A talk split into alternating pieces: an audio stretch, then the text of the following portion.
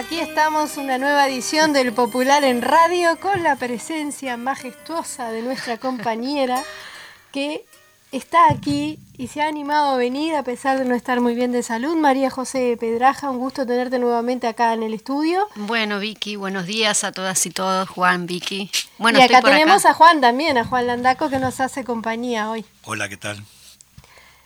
Cortito y al pie. Conciso. Bueno, muy bien. Este, decir a todas y todos que estamos a solo 30 días de entregar las firmas eh, por la, para derogar la ley de urgente consideración. También saludar a todas las organizaciones sociales, a los sindicatos, al Frente Amplio, a todos los militantes de a pie que andan por allí y que están haciendo los últimos esfuerzos para conseguir esas firmas puerta por puerta, en cada mesita, en la feria, en las barriadas. Y el que no puede salir, me he enterado y que está buenísimo, que está en su casa, pero que con esa relación entre la familia, los vecinos, también están acercando las firmas necesarias. Así que nada, un gran abrazo, a redoblar esfuerzo que llegamos de a poco. Muy bien. Bueno, también un saludo a un compañero, obviamente referente de la Central de Trabajadores, que también nos encuentra en buen estado de salud, al compañero Fernando Pereira, que también desde las redes sociales y obviamente activamente, siempre tratando de aportar en lo que no solo tiene que ver con lo cotidiano de que pasa todos los días, eh, dando respuestas, sino también eh, arengando a los compañeros y compañeras, también agregando de todos los aspectos eh, políticos, porque también sabemos que del departamento de Rivera una fracción o un grupo de, militantes del Partido Colorado se sumaron este, a último momento, pero se sumaron a la recolección de firmas. Así que para todos los demócratas, a todos los que consideran que los 135 artículos de la ley hay que plebiscitarlos, eh, porque es un mal a nivel nacional, este, están haciendo esos esfuerzos. Así que un saludo grande a todos y en estos últimos 30 días meter todo lo que haya que meter para lograr las 700.000 firmas necesarias. Así que bueno, un saludo a Fernando, prota de recuperación y bueno, seguiremos con nuestro programa de hoy. Ese era el saludo especial. Exactamente. Y ahora eh, vamos a compartir con ustedes una entrevista que realizamos ayer en el Living del Popular a Juan Castillo, secretario general del Partido Comunista del Uruguay, exactamente sobre esto, los últimos días que nos quedan.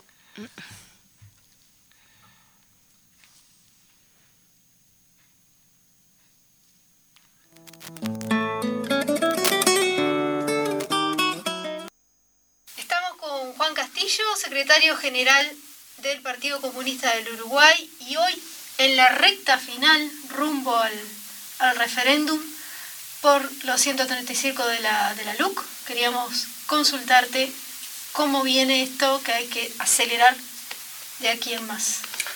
Es verdad, mira, yo creo que, nosotros tenemos que ser eh, bien claros en expresar y en convocar al conjunto de nuestros militantes, a todas las compañeras, los compañeros, los camaradas, con la mayor amplitud posible, pero también sin pausa, cuidándonos, tomando todas las medidas de protección que tengamos, tener el tapabocas como una cuestión natural de todos los días, tomando las precauciones que haya que tomar y los protocolos necesarios, pero no fallar en que todos los días tenemos que tener una agenda central. Esas convocatorias que hay de jornadas centrales, el 17 de junio con el paro general, que van ahí hasta el 20, hasta ese fin de semana, el 27 de junio, aniversario del golpe de Estado, todas en estos 30 días finales, en estas cuatro fines de semana que nos está quedando, que nos está separando hasta el 8 de julio, salir a buscar las firmas para que efectivamente nosotros logremos en esta etapa generar las condiciones para abrir el debate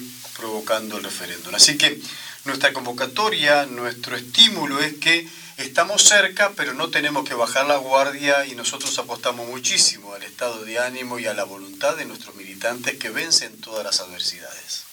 Ese es un punto central, digo, ¿cómo ves el estado de ánimo de la militancia? Bien, muy bien. De verdad que no nos sorprende, tampoco no podríamos llamar nosotros a sorpresa.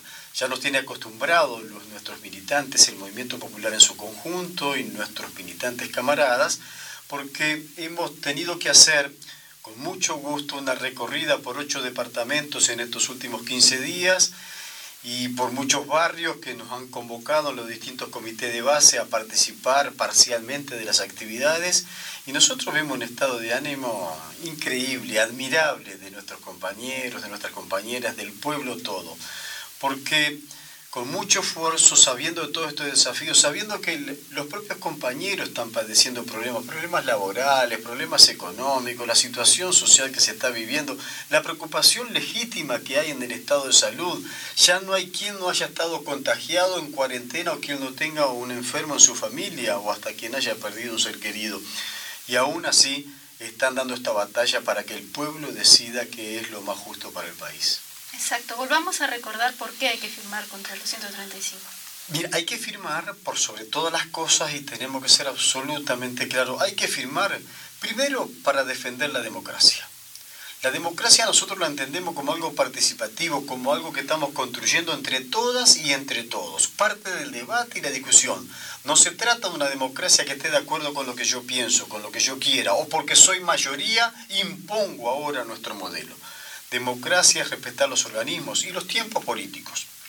Nosotros demandábamos que en esta situación de pandemia que vive la humanidad toda, pero que también está haciendo estrago en nuestro país, hay una preocupación central de los compatriotas por resolver los problemas laborales, por resolver los problemas económicos, los problemas del alquiler, de la vivienda, y precisamos que el gobierno fuera sensible a esos problemas. Le damos la oportunidad política para que remitiera al Parlamento un proyecto de ley sensible a estas demandas, sensible al problema. Que no mandara un proyecto de urgente consideración con esos contenidos, porque este recorta los derechos, limita las garantías públicas, privatiza las empresas públicas del Estado, aumenta los alquileres o le aumenta las posibilidades de que nos despidan cuando no podamos pagar un alquiler.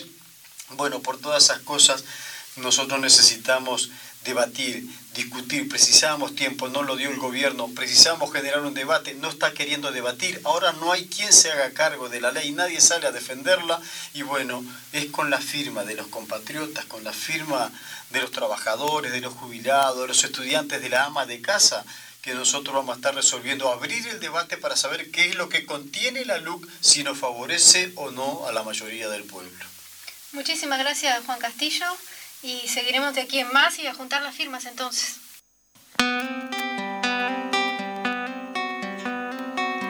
Bueno, ahí teníamos las palabras de Juan Castillo en cuanto a la recolección de las firmas.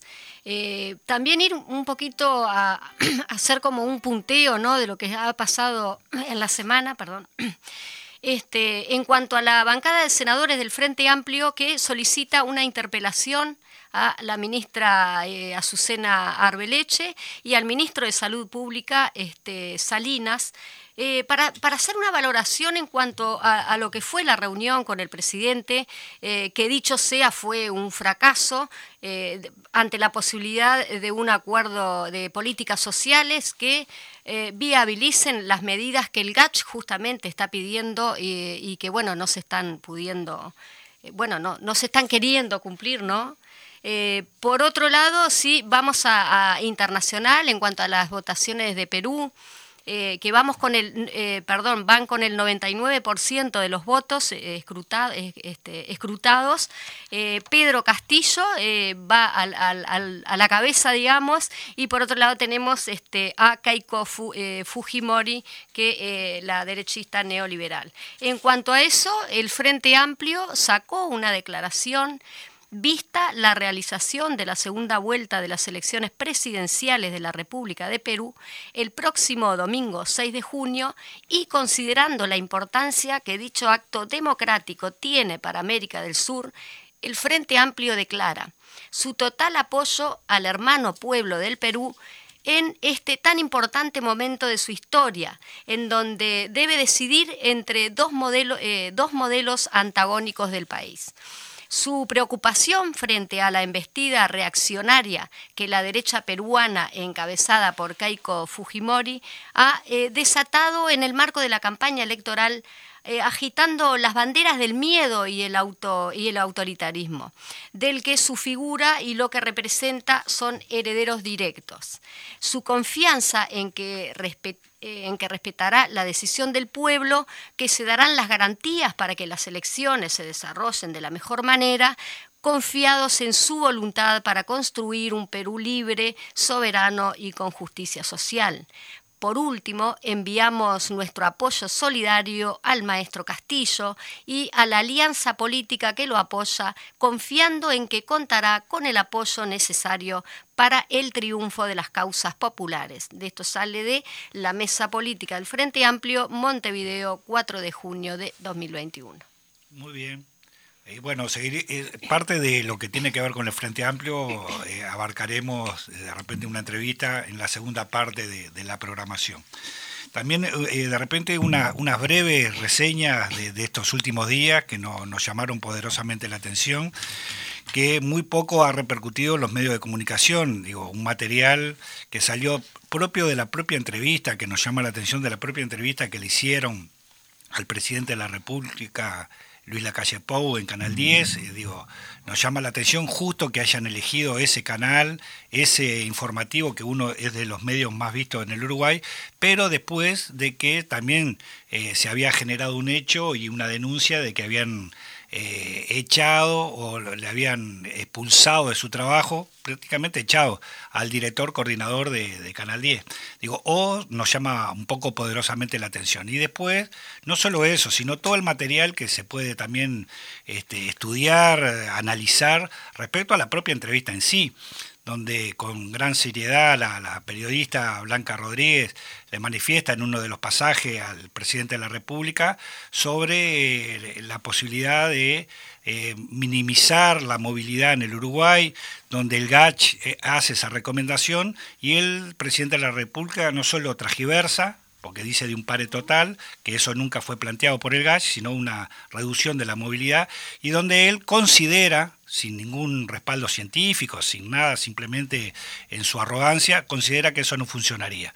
Y esto lo ato con recientemente una salida de los médicos o de algunos médicos diciendo de la necesidad y también la posibilidad de una denuncia en la Corte Interamericana de Derechos Humanos sobre el comportamiento del Estado, del gobierno, eh, este, sobre las medidas tomadas sobre las muertes posiblemente evitables donde sale el, Delgado diciendo que él no va a permitir, no va a aceptar, mejor dicho, no va a aceptar que se diga eso. Este, ahí también se demuestra, que tiene que ver un poco con lo que vamos a entrar ahora a conversar, ahí también se demuestra un poco de autoridad o autoritarismo diciendo que es mi opinión. Realmente la opinión de Delgado a mí me tiene sin cuidado, me tiene más preocupado la opinión del GACH, de científicos, de médicos y la realidad que eh, los médicos dicen que sí, que hay muertes eh, evitables, que no, no se toman las medidas correspondientes respecto a eso.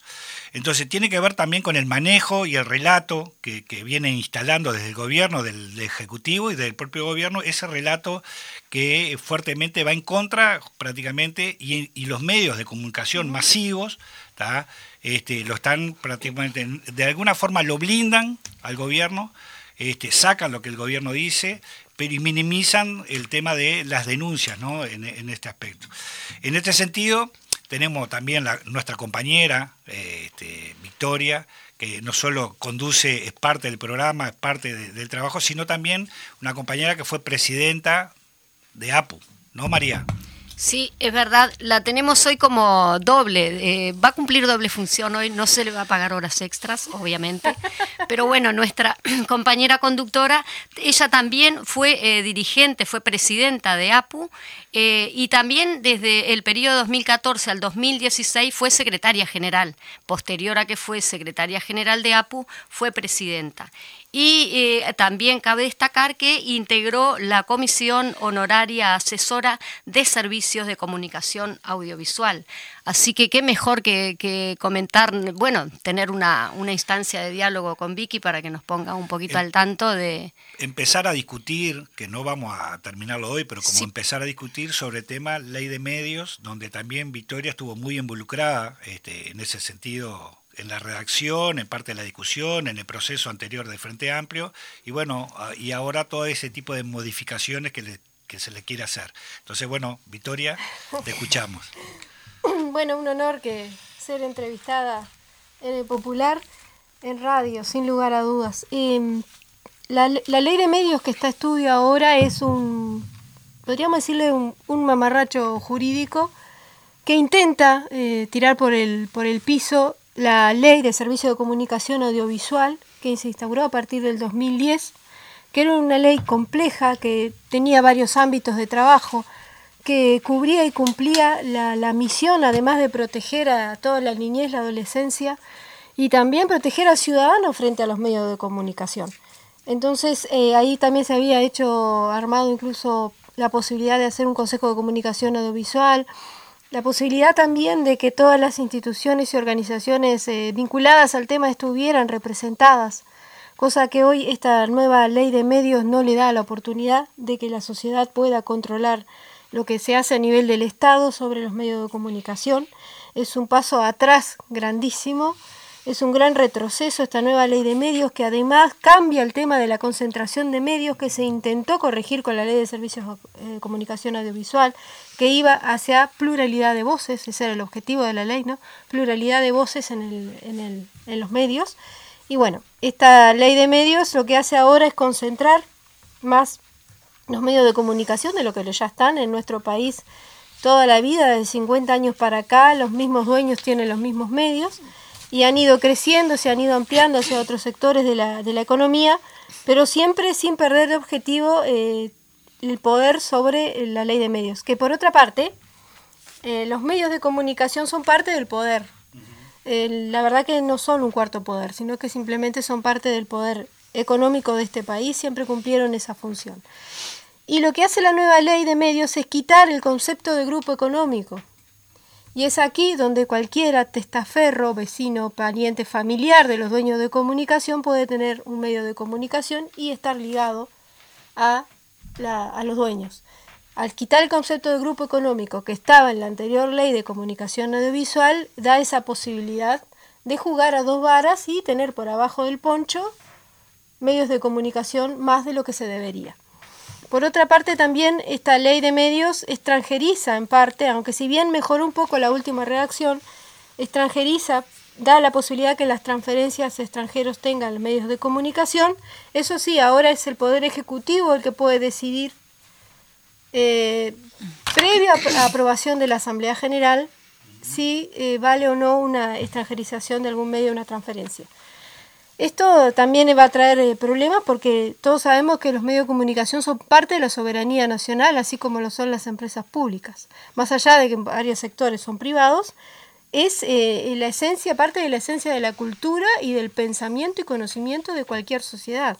Los medios de comunicación cumplen ese rol de información, comunicación, entretenimiento y formación de las personas. Por lo tanto, no es cualquier cosa más allá de que la mayoría de la, de, la, población no tiene idea de la real dimensión que tiene esta ley de medios y de lo mala que es. También tenemos aquí el famoso artículo 48 que pone en peligro a Antel, que incluso los compañeros de Antel están pidiendo que se saque ese artículo 48 que habilita la transferencia de datos, le quita sustento económico a la mayor empresa pública que tenemos en el país, que ha venido con un desarrollo brutal y ahora ha sido ninguneada en estos aspectos, además de otros temas, ¿no? Mm.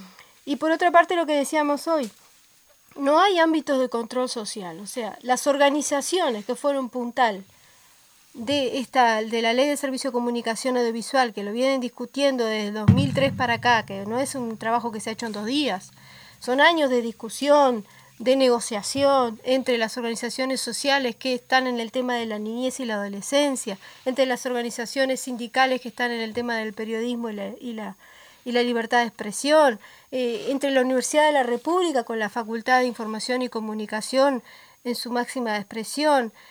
Eh, son diferentes ámbitos que además derivaron también antes con la que estaba la, la chasca que hablábamos hoy, que es la Comisión Honoraria de Asesoría y Servicio de Comunicación, que era la que se encargaba de hacer el estudio de las nuevas frecuencias, departamento por departamento, iba a los departamentos a hacer las nuevas frecuencias, a quién se entregaban, había, era por concurso, ¿no? Las nuevas, se daban nuevas líneas tanto de radio como de televisión, por concurso.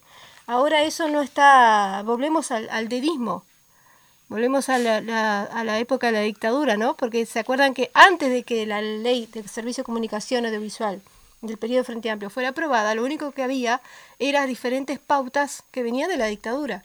O sea, no había, no había más nada, ¿no? Acá era la libertad es libre. El amiguismo, y, la entrega por amiguismo. Exactamente, lo que primaba era el poder económico. Me acuerdo que en su momento también hubo una gran eh, batida de radios comunitarias, exactamente por eso. Las radios comunitarias ahora tienen su propia ley, estaban contempladas también en la ley de servicio de comunicación audiovisual. Otra cosa importante de la ley de servicio de comunicación audiovisual es toda la defensa de eh, la producción eh, nacional, ¿no? que mueve muchísima gente, mueve muchísimo dinero en el ámbito de la, de la producción del cine, de la producción audiovisual en general en este país, la música también. Todo lo que hablamos está tremendamente. Exacto, está muy implicado con los contenidos y nuestra cultura, ¿no? Cómo vos haces eh, punta para que nuestra cultura sea conocida. Y eso es lo que traía también. Y en parte dejó la, la ley de medios esta fantasma que hay que decirlo también, es parte de la esencia del herrerismo, ¿no? El herrerismo acá lo que está haciendo es cumplir con, su, con los mandados desde los medios de comunicación. O sea, el herrerismo tiene que cumplir con esta ley porque es parte del acuerdo que tuvo con los medios de comunicación, con los dueños de los medios de comunicación. En este caso podríamos hablar de Andeu, que fue puntal en todo esto, en su momento, que fue la clara opositora a la antigua ley de servicio de comunicación audiovisual. Y eso no es casualidad, porque le ponía freno a su expansión. Bueno, ahora lo que tenemos es una ley de medios que tira por abajo toda esa otra ley que era positiva y ayuda a los medios de comunicación. Está escrita por los medios de comunicación, por los dueños de los medios de comunicación, escrita y avalada por ellos y llevada adelante por el herrerismo. Eso es bueno recordarlo, porque incluso en estos últimos meses, desde el Partido Nacional intentaron aprobar a tapa cerrada y pues por la influencia de las organizaciones sociales, pero también de los legisladores del Frente Amplio, del Partido Colorado e incluso de Cabildo Abierto, se ha logrado abrir algunos puntos para poder discutirla, por lo menos, y ver qué es lo que está, porque es una ley que nos implica a todos los ciudadanos. Sí, exactamente eso. Y hay, eh, digo, la gente no a ver, como abarca muchas temáticas, desde los contenidos, que es, decir, y quién tiene la señal, por qué se monopolizó este, en determinados medios eh, las señales y en otros no, no tenés este, posibilidad de nada. Y en cuanto a los contenidos, este, también em, me parece bueno destacar que no cualquier contenido nacional también es bueno. Entonces, también quién va a valorar eh, qué realmente va a salir, por ejemplo, en, en, en la televisión o en la radio y que no, porque tenemos contenidos que son nacionales, pero son... Este, sí, será importante este tema, María José, que la Universidad de la República sacó ayer una resolución, ayer de noche, una resolución en su Consejo Directivo Central sobre el tema de la ley de medios, que se las paso a leer muy cortita.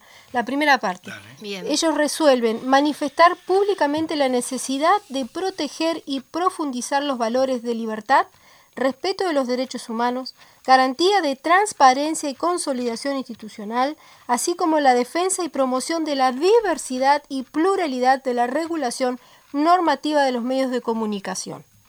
Advertir al cuerpo legislativo sobre aspectos sensibles y de impacto del proyecto de ley de servicios de difusión de contenido visual.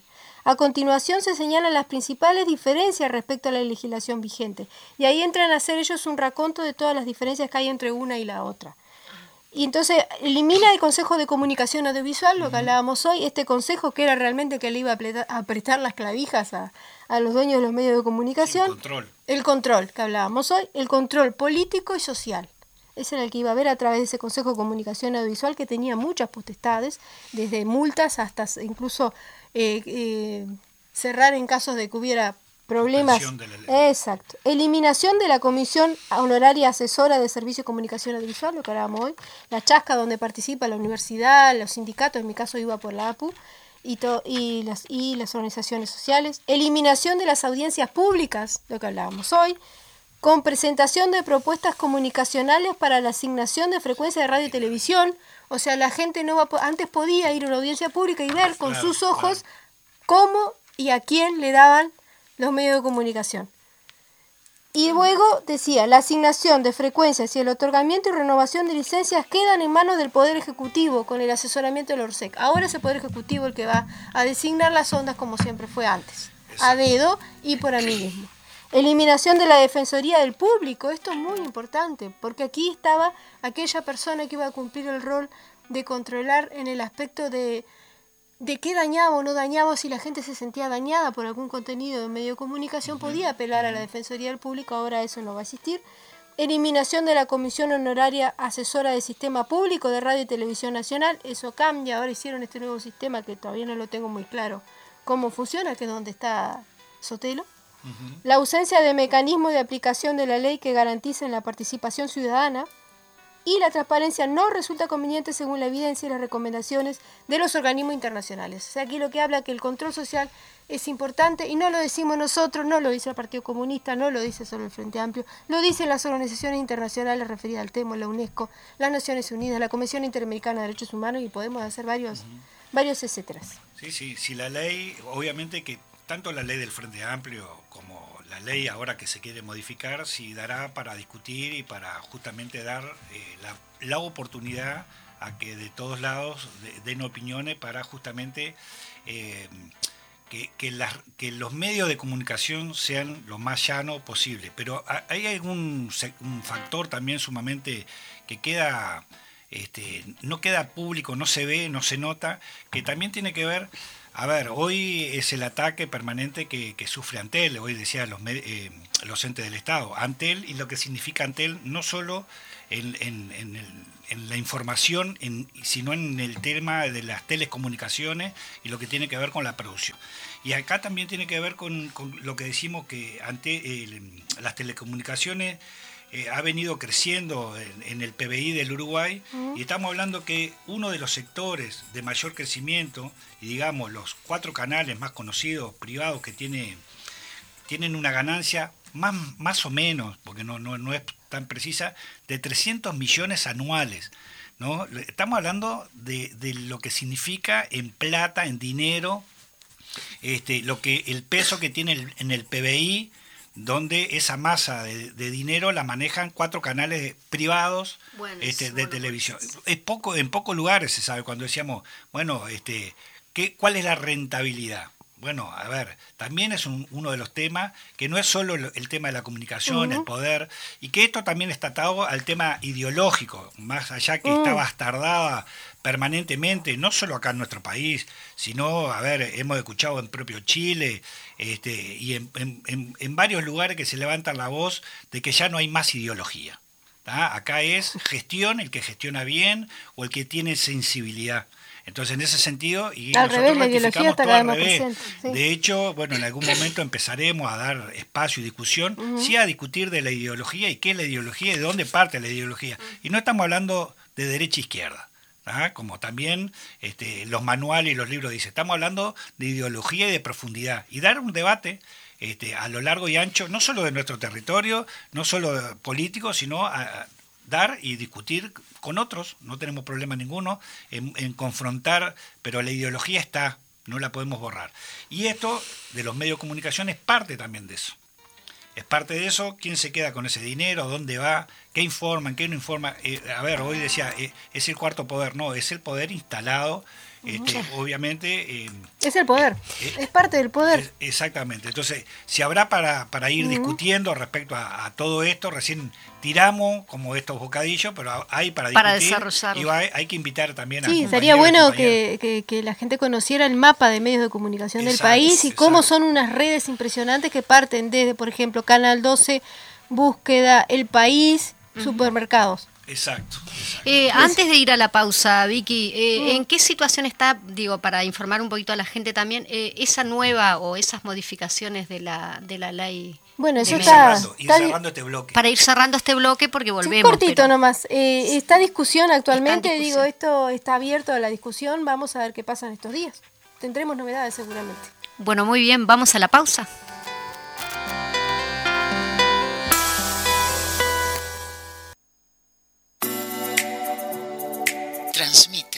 CX40 Radio Fénix 1330 AM.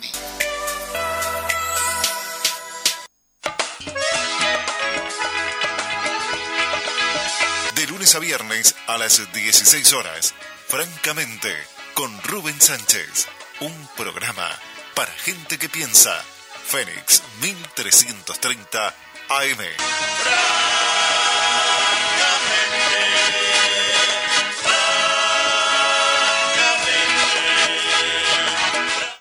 Hablemos de logística. Mira tu computadora, el televisor o cualquier producto. Pensa en lo que pasó desde la fábrica hasta tu casa. ¿Quién lo acondicionó? ¿En qué medio se transportó? ¿Por qué puertos transitó? ¿Dónde fue almacenado? ¿Y cómo llegó a tu casa? Todo eso es parte de lo que hacemos. Somos Catunasi, expertos en logística trabajando en el mundo para que las cosas lleguen al lugar adecuado en el momento y en la forma apropiada. Visítanos en ktnuruguay.com.uy. Zona Oeste. Este y todos los viernes, Voces del Oeste. Un encuentro en cada esquina del barrio. Una propuesta con protagonistas del ayer y del hoy. Un aporte social desde el municipio a viernes 18 horas en Fénix 1330 AM. Campaña de bien público en el marco de la Ley 19.307. El plan de vacunación sigue avanzando y ya superamos las 3 millones de dosis. La agenda de 12 a 17 años está abierta y los menores deberán concurrir a vacunarse con un adulto. También se mantiene abierta la agenda para los mayores de 18 años, para que todos los uruguayos puedan agendarse y vacunarse. Mientras todos nos vacunamos, hagamos lo imprescindible con los imprescindibles, manteniendo los cuidados que todos conocemos. Distancia, tapaboca, higiene, ventilación y mantenerse en la burbuja familiar. Los contagios se bajan si todos ponemos el brazo y somos solidarios. Ayudemos a las vacunas. Cuídate. Presidencia de la República. Desde Montevideo, Uruguay, transmite CX40 Radio Fénix 1330 AM.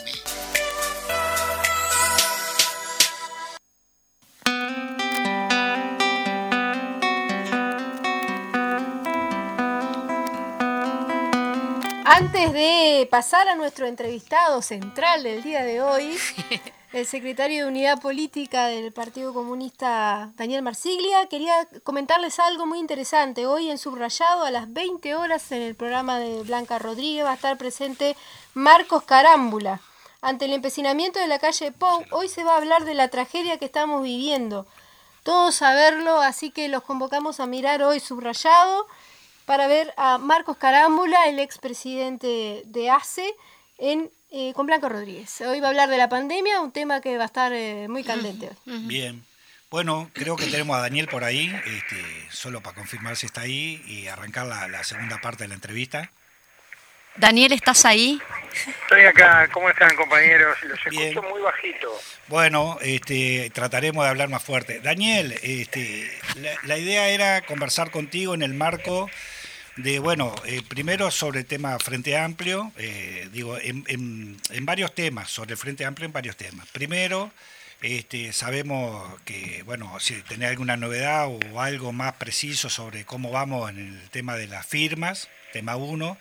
Tema dos es que, bueno, se reunió la mesa política y tenemos entendido que hay un reglamento de posible funcionamiento del de, de las próximas eh, elecciones, o congreso, perdón, congreso del Frente Amplio y posibles elecciones. La idea era que, bueno, que vos nos pudieras este, informar este, detalladamente en, en respecto a esos a esos puntos y los procedimientos que se van a dar de aquí adelante. Sabemos que independientemente de todo esto está siempre sujeto al desarrollo de la pandemia, pero de todas formas, obviamente que hay posibilidades del Congreso y posteriormente elecciones de autoridades del Frente Amplio. Eh, en ese sentido, ¿qué información hay, Daniel? Bien, eh, primero agradecerle a- y un saludo grande a, a los compañeros ahí y a, y a todos los compañeros que están escuchando nuestra audición. Eh, en primer lugar, me gustaría hacer referencia al punto central, al objetivo político de la etapa que nos planteamos, que es la, recolección de firmas. ¿no?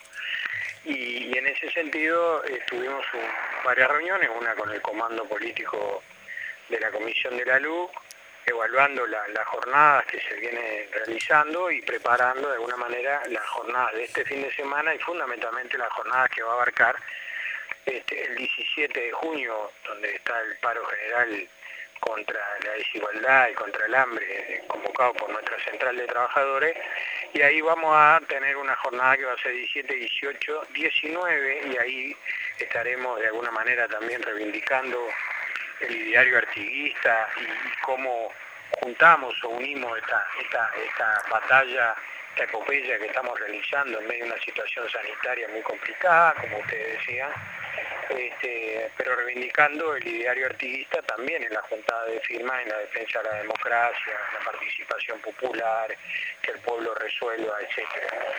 Y terminaría el 20, y el 21 de junio estaríamos haciendo una nueva conferencia de prensa de la comisión este, para dar las cifras este, que vamos a llevar hasta ese momento, porque después ya nos queda una, una semanita nomás, el remate final, y se está preparando una, nueva jornada muy importante este, que va a tener como el punto de partida el 27 de junio, en, que, en conmemoración de un nuevo este, golpe de Estado y lo que fue la respuesta del pueblo organizado en términos de la huelga general y ahí hasta el 7 de julio donde pues tendremos que entregar la firma. Pero bueno, estuvimos evaluando eso, estuvimos evaluando eh, la, participación, que si bien las cifras son importantes, las, firmas que tenemos, este, creemos necesario redoblar los esfuerzos, no nos alcanza con los fines de semana, eso hay que entenderlo, es más, si uno,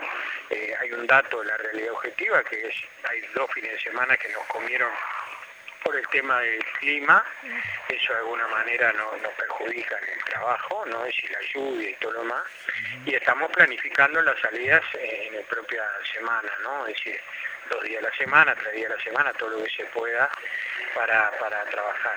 Estamos armando una planificación mucho más este, organizada en, el plano de las zonas que vamos a ir a trabajar, porque esto como Frente Amplista eh, hay una relación directa, si se quiere, entre el voto del Frente Amplio, eso lo tenemos de alguna manera referenciado en las zonas, y acá estamos este, haciendo un trabajo mucho más específico en Montevideo y Canelones, este, y bueno, eso está también parte de la planificación que se hacía en el día de ayer por parte de nuestro Frente Amplio para tratar de este, ubicar ahora más precisamente los territorios que vamos a ir a trabajar de cara a lo que queda en la campaña. Pero bueno, esto me parece importante colocarlo porque en definitiva la situación sanitaria, pero la relación y la consecuencia de esa situación sanitaria que está viviendo el país, que tiene que ver con, los componentes económicos y sociales que están este, de alguna manera atravesando la mayoría de nuestro pueblo,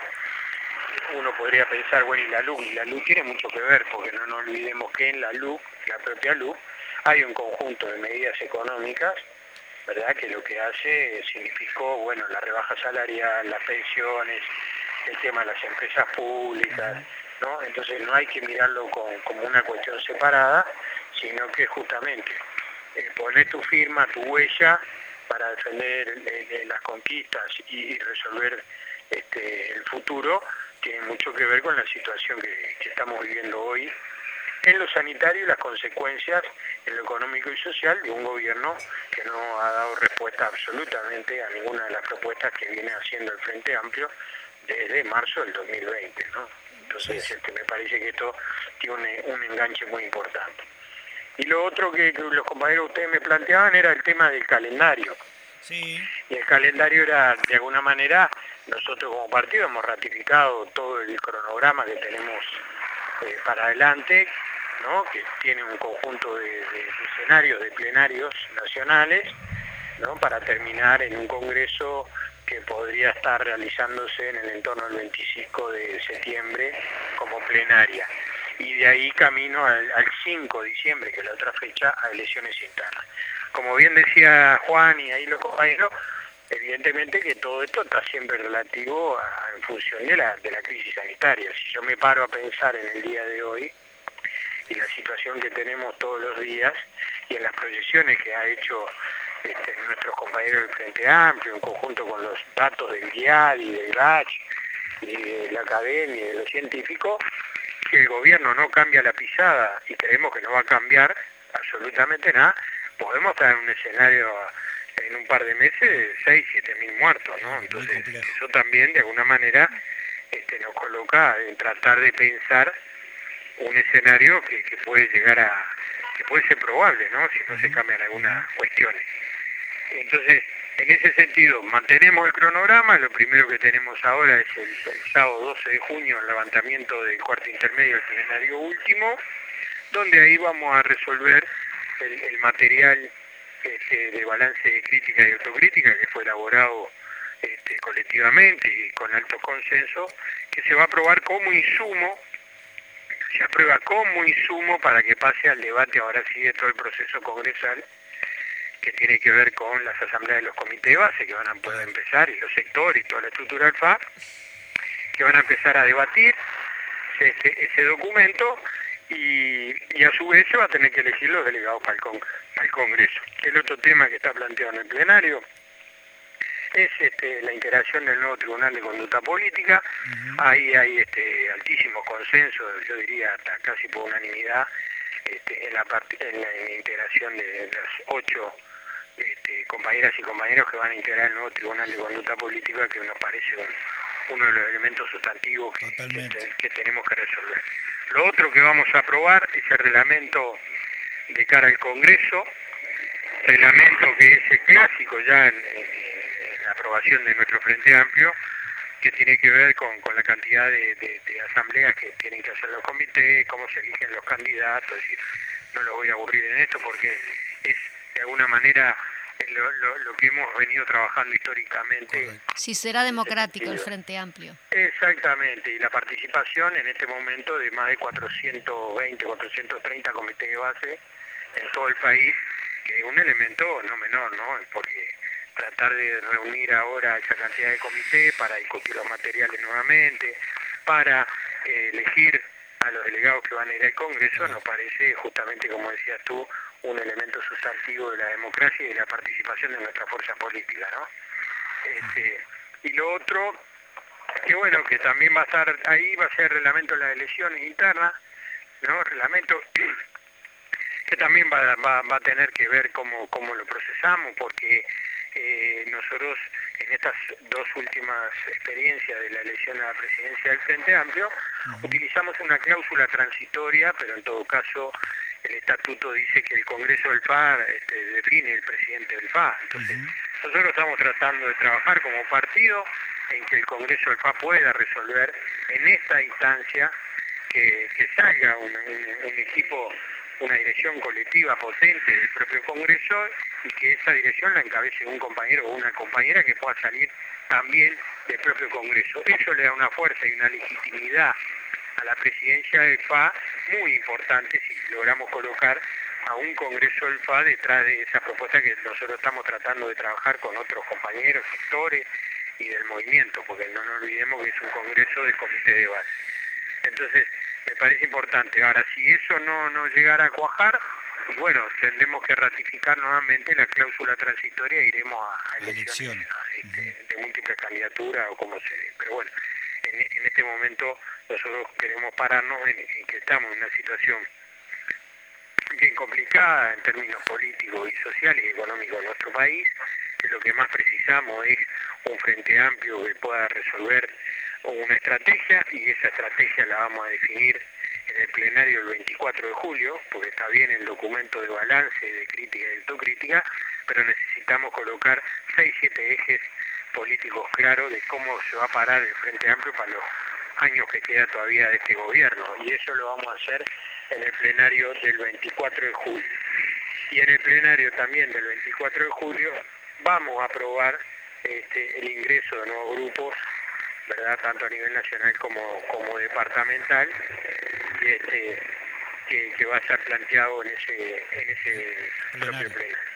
No sé si por ahí queda más o menos sí, sí, Daniel. La, las propuestas que ustedes me hacían. Sí, eh, escuchame eh, una preguntita. Hablame un poquito más alto porque no te escucho nada. Capaz Bien. no estoy quedando sordo, pero eh, bueno. también es probable, también es probable. Aparte. Bueno, eh, no, mucha en- en- actividad, en- mucha actividad. En el marco justamente de, de- de la participación, que obviamente va a quedar supeditada al tema sanitario, también se manejó, eh, a ver, no, no, no, tenemos muy claro la forma de la participación. Digo, a ver, siempre sabemos que es presencial, en- obviamente siempre fue presencial, pero en este caso también creo que hay algunas propuestas que pueden ser vía Zoom, vía sistemas nuevos de comunicación eh, o de, de- de contactos. Este, si hay algo definido ahí o si hay algo descartado o este, si puede ser algo mixto, el tema de la posibilidad del próximo Congreso. Les explico. El tema, el tema es el siguiente, hubo un plenario, no este último, sino el de, creo que fue de abril, y en esa situación de abril, este, de- de- del Uruguay como estaba en términos de sanitario y de la pandemia, el plenario resuelve que la CNE CNO ¿verdad? trabaje sobre eh, múltiples propuestas, ¿no? De acuerdo a los escenarios más posibles o los probables, como yo le decía Claro, hoy, claro. este, de lo que podía pasar en la pandemia. Entonces nosotros tenemos unas propuestas ahí que son la propuesta 1, que es la clásica, ¿verdad? Con, con una participación en el Congreso presencial, tal vez no en términos de capaz que por, por la cantidad de, de representantes, pero tú fíjate que el reglamento que vamos a votar el 12 de junio, ya de pique cualquier, haciendo la asamblea de comité de base, cada comité de base cumpliendo con, con los requisitos, Con los ¿no? requisitos. de, de la reunión y de los adherentes que participen, ya de pique tienen dos delegados. Y yo les hablaba de 420 comités de base. Se está hablando casi. Tenemos 800 y pico. Claro. Más 170 que es el plenario nacional, estamos en los 1000. Entonces, eso también tiene que ser un, tema de, de, de- de- de- de- de la ubicación donde vamos a hacer el Congreso para mantener la medida sanitaria y el protocolo. Sí, estás hablando de casi 800 y pico representantes de base, más todo el plenario. Exacto, son mil y pico de compañeras y compañeros y por lo tanto esa es la opción A. Ajá. ¿no? Es decir, lo que vamos a votar ahora el 12 de junio no tiene que ver con la modalidad Claro. del Congreso, tiene que ver con el reglamento y punto. Exacto. El reglamento te sirve después para cualquier modalidad. La A es esa, después la B puede ser una semipresencialidad, ¿no? Sí. que tiene que ver con que, porque acá hay muchas coordinadoras, fundamentalmente Montevideo, Canelones, ¿no? Por las proximidades que existen, este, que están a fin de hacer un congreso presencial. Claro. Ahora, yo no le puedo cortar tampoco la participación de eh, compañeros del interior por las Claro. situaciones que puedan estar en cada uno de los departamentos y darle todas las garantías y las posibilidades que puedan participar. A eso nosotros le llamamos semipresencial, porque puede haber una parte presencial y otra parte que, que, que puede estar eh, a, a nivel de PAC. Claro, Pero después claro. está la parte virtual, que yo siempre digo que si bien es virtual, también tiene una semipresencialidad porque yo puedo armar los PAC y por ejemplo si yo tengo 50 delegados, yo siempre pongo el ejemplo, o un poco más, un poco menos, de la coordinadora Q, en la cual yo parti- participo, este, eh, yo puedo tener un local acorde que mantenga la presencialidad, el protocolo y lo sanitario, y puedo tener a los 50 compañeras y compañeros ahí participando directamente del Congreso con un PAC. Claro. ¿verdad? Entonces, por eso yo siempre digo, está bien, la, propuesta virtual no es individual, puede ser colectiva, pero bueno, esta última propuesta se está trabajando, eh, porque nosotros aparte de ahí este, integramos un compañero muy importante como Facundo, que es un ingeniero que sabe mucho de estos temas, que aparte sabe mucho sobre seguridad informática, porque vos acá tenés que tener las garantías suficientes de que el Congreso no te sea hackeado, porque si lo, trasla- si lo colocas en una página web, esto puede ser este, Sí. bombardeado, puede ser saturado el ingreso a Internet. Correcto. Tenemos muchas cosas que hay que resolver para poder hacer un congreso que en ese, en ese caso tal vez el congreso termine siendo de 2.000, 2.500 participantes, porque lo hace de forma virtual. Entonces, este, todo esto está para seguir discutiéndose también.